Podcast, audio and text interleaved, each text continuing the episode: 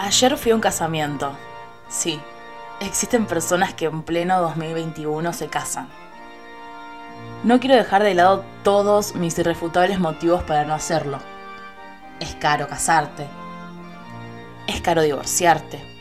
No necesitas un papel que afirme si tu amor es verdadero o no, entre muchos más. Mi papá diría que todavía no amé a nadie lo suficiente, o que no me enamoré, o que nadie me movió el piso y que por eso no tengo la necesidad, sí, necesidad, dijo, de casarme. Puede ser que en parte sea cierto, pero él tampoco está casado con mi mamá, entonces, ¿qué debo asumir? Apenas llegué, entré a una gran sala donde todos los invitados lucían trajes y vestidos brillosos, coloridos, alegres, no coincidían con la fachada del lugar. Se sentaban uno al lado del otro y enfrente, en mesas extremadamente largas. Comían y gritaban, porque si hay algo que tenemos los argentinos, es que no podemos lidiar con la ansiedad y apuramos al otro a terminar de hablar. Y por eso, almorzamos en un gran murmullo, vacío, carente de contenido y de importancia. Si hoy me preguntas de qué se habló, no sabría qué decirte. Política y deporte seguro, porque otra característica que tenemos es que opinamos de cosas que nunca hicimos, como deporte y política. Llega un gran momento emotivo, el novio estaba hasta las lágrimas, la novia parecía que deseaba correr lo más lejos que pudiera de ahí. La entiendo. Yo también quería hacerlo pero ninguna fue capaz y gracias a que me quedé, hoy puedo escribir esto. La gente se abraza, los nenes corren, los gritos continúan. Estábamos en una quinta muy grande con una pileta al fondo que imploraba gritos que alguien la limpie. Un árbol llamativo a la derecha del terreno y de él colgaba la fruta más desagradable que alguna vez comí, nísperos. La casa donde se celebraba destilaba decadencia. Se caía a pedazos, indicios de lo que le espera el nuevo matrimonio. Se cree que la gente quiere casarse en lugares lindos y detrás de ella está inconscientemente la preocupación por la solidez del lugar.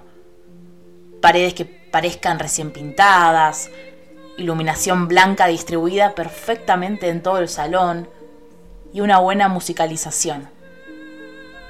Sin embargo, este casamiento optó por todo lo contrario.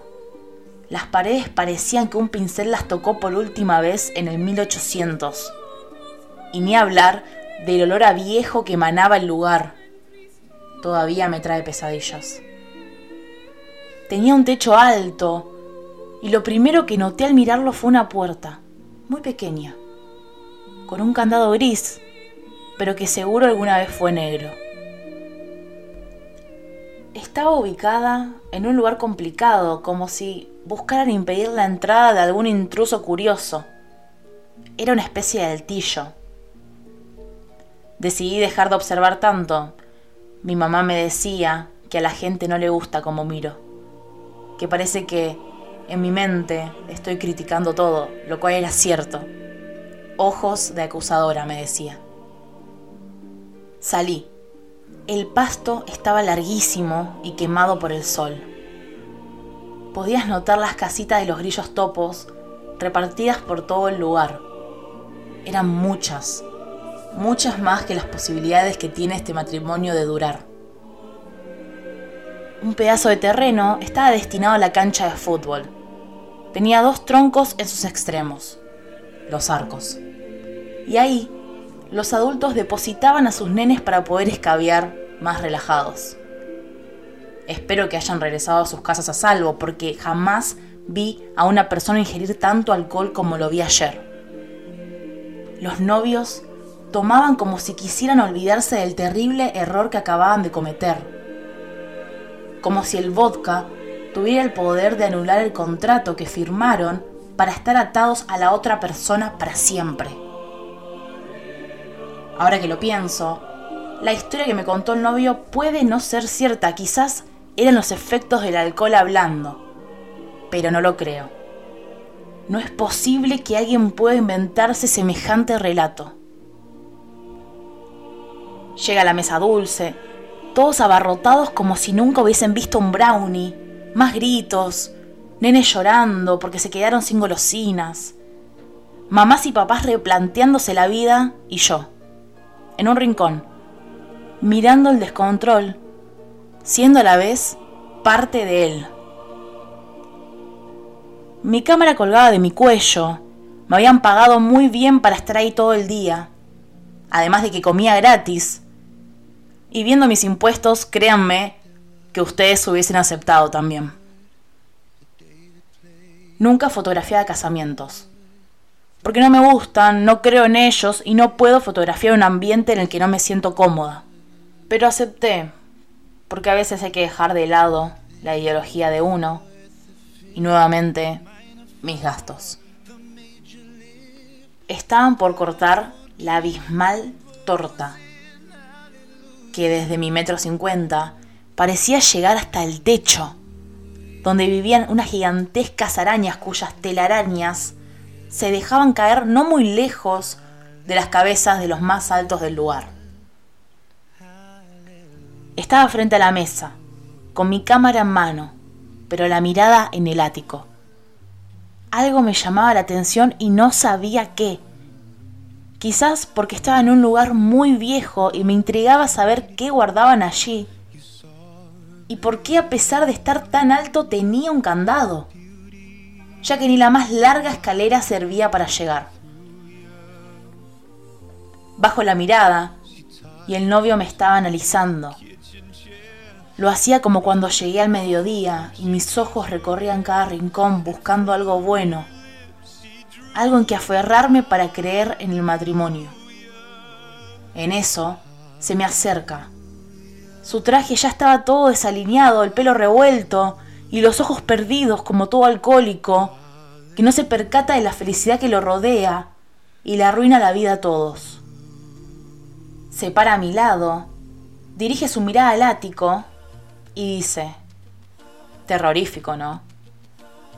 le dio un gran sorbo a la botella de champagne rancio, ese que compran los adolescentes para que les pegue más rápido, el barato, el que te destruye el cuerpo. Y eso que no escuchaste la historia todavía, agregó. Y la verdad es que no me resultaba terrorífico para nada, pero ¿quién soy yo para contradecir a un borracho que acaba de condenarse a pasar el resto de su vida con una mujer que apenas conoce?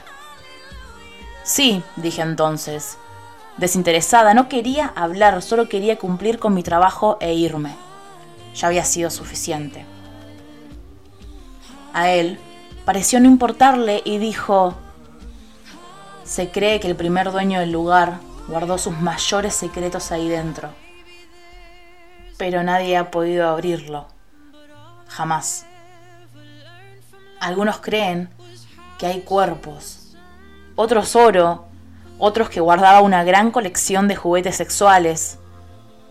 Algunos hablan de dólares, pero nadie tiene la certeza de nada. Se tambaleaba de ratos y se comía algunas letras, pero se le entendía. De pronto no quería que se detuviera, quería saber más información, nombres, lo que sea. Mi alma de escritora me sobrepasó. Le hice varias preguntas y él solo bebía y bebía. Ya no estaba acá y a mí solo me quedaron dudas. ¿Y si los dueños del lugar eran ricos y no lo sabían porque no les interesaba romper el candado? ¿Y si allí encontrábamos evidencia de algún crimen? En medio de mis incógnitas, el novio volvió frente a la torta y miró al lente de mi cámara con una gran sonrisa falsa. Clic. Otra foto. Otra mentira capturada. Ya para las seis de la tarde los invitados empezaron a irse. No presté atención a cómo ya no me importaba la seguridad de nadie. Quería mi historia.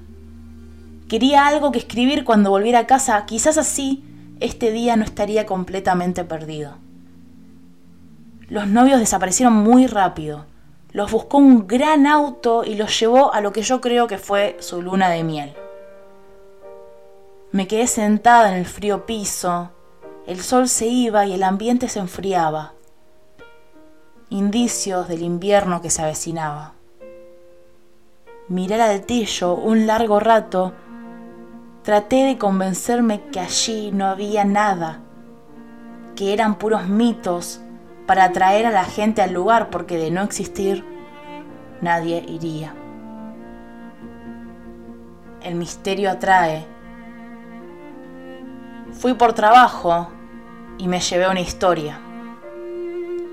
Me fui, sintiéndome defraudada y cansada. Estoy hace una hora mirando el monitor de mi computadora sin saber qué hacer. Allí, un mail espera ser enviado. Hoy los novios me pidieron las fotos. Estuve todo el día pensando mil excusas para no mandárselas porque capté la verdadera esencia del evento y la verdad nunca gusta. En las imágenes se observa a la novia dubitativa con ojos desesperanzados, a un novio descontrolado que busca la atención de todos, menos de su esposa, a unas amigas con ojos de envidia, que no disfrutan de la aparente felicidad del acontecimiento, a unas sueras desconsideradas que no felicitaron a los recién casados, y ni hablar de los suegros cuyos ojos destilaban asco. La mirada en la fotografía lo dice todo, y ese es el problema. Los novios no quieren eso, los novios no pagaron por la realidad, pagaron por fantasía. Y me cansé. Hoy no quiero mentir. Me pidieron ficción, pero yo les di realidad. Apreté enviar y cerré mi computadora.